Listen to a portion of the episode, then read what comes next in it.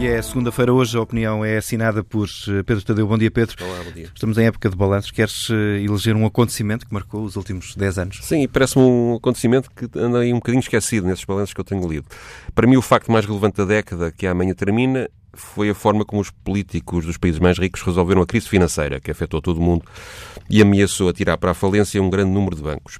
O que os políticos, os líderes mundiais, prometeram na altura, se bem se recordam, foi, antes de mais nada, salvar os bancos e as seguradoras cuja falência representasse um perigo sistémico. Ou seja, um, um perigo para, para as pessoas e para as empresas, não é? Exatamente. Foi para salvar os chamados bancos demasiado grandes para falirem que os Estados injetaram ao longo destes 10 anos, direto ou indiretamente, a fundo perdido, ou com imaginativos métodos institucionais, com prazos de pagamento e juros convenientes, milhões de milhões de euros dos contribuintes que serviram para salvar o sistema financeiro norte-americano, europeu e asiático, bem como as suas ramificações globais nos países mais pobres. Em troca desse esforço, foi prometido aos contribuintes que os culpados pela irresponsabilidade financeira, que atirou milhões de pessoas para uma vida materialmente mais degradada, e muitas para a crua e simples miséria, seriam investigados, julgados e punidos. Também foi prometido que os bancos centrais e as entidades reguladoras, que se revelaram não só ineficazes na fiscalização do sistema, como foram muitas vezes cúmplices dos seus erros e crimes, iriam ter os meios legislativos e materiais para atuarem com eficácia. Foi-nos prometido a todos, em suma, que este escândalo não voltaria a acontecer. E nos últimos 10 anos, o que é que realmente foi feito? Bom, em cada país, do Bernardo Madoff nos Estados Unidos, da América, Ricardo Salgado aqui em Portugal, foram encontrados um ou dois donos disto tudo para entregar à fúria da opinião pública e acalmar o clamor que se levantara. Os crimes financeiros que a revelação destes casos trouxe ao de cima demonstraram, eh, porém, que o mundo da finança não tinha apenas um ou dois casos de corrupção. Pelo contrário, a corrupção, a fuga ao fisco, a utilização, a utilização suspeita de offshores, a lavagem de dinheiro, os pagamentos de salários e prémios exagerados aos gestores, os esquemas Ponzi, a compra e venda de ações sem critério, a cadeia de empréstimos recíprocos entre bancos e Estados e entre bancos entre si, o financiamento de investimentos ruinosos e a atribuição de créditos irrecuperáveis eram práticas correntes, generalizadas, institucionalizadas em todo o mundo financeiro, que distorciam toda a economia mundial e tinham o apoio, tantas e tantas vezes subornado, de líderes políticos em posição-chave. E tudo isto, como todos percebemos, continua.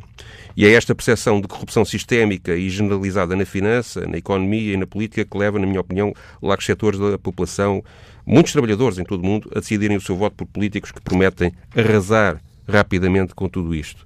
A eleição do Donald Trump é apenas um exemplo mais notável desse fenómeno. Ou seja, são os políticos da solução fácil. Sim, mas esses políticos são também filhos do mesmo regime e por isso a limpeza que prometem nunca acontece de facto. É feita apenas uma maquilhagem, mudando algumas pessoas e algumas leis que rapidamente se descobrem uh, serem ineficazes.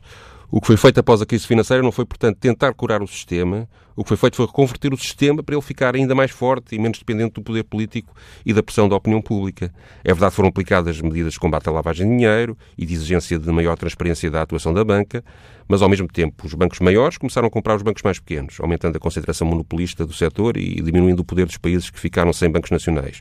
Na União Europeia, os bancos centrais ficaram com menos poderes em favor do Banco Central Europeu, o que significa que as pessoas que têm de ser fiscalizadas passam a estar lá longe em Bruxelas, ainda menos acessíveis que os anteriores donos disto tudo que cada país tinha. Por outro lado, começaram a ser autorizados e a ser frequentes serviços financeiros virtuais, apenas geridos pela internet, que tornam obsoleto todo o quadro legal e regulatório entretanto criado e põem em perigo a sobrevivência da banca tradicional, que entretanto já está a integrar em si própria este novo negócio. Até moedas sem qualquer suporte físico permitem ou irão permitir fazer tropelias financeiras muito mais perigosas e suspeitas do que aquelas que originaram a crise de 2008, que terminou como o mundo enfrentou esta década que agora termina. O que estás a querer dizer é que a raiz de todos os males é o dinheiro. É, o problema do sistema, do sistema, financeiro é para mim o maior problema da humanidade. Todos os outros, as alterações climáticas, as migrações, a fome, as desigualdades sociais, o ódio racial ou de género, entre muitos outros, ou são provocados pela ganância deste sistema, direta ou indiretamente, ou não têm solução à vista pelo bloqueio que este sistema faz à ação política direcionada para o bem comum. Conhecendo esta história, que repete, aliás, histórias de décadas e décadas anteriores, fazer previsões para a próxima década é, é, quanto a mim, muito simples. A próxima década será, mais uma vez, uma década determinada pelo comportamento da circulação do dinheiro no mundo. E é só. A opinião na TSF, todas as manhãs, às segundas-feiras, assinada por Pedro Tadeu.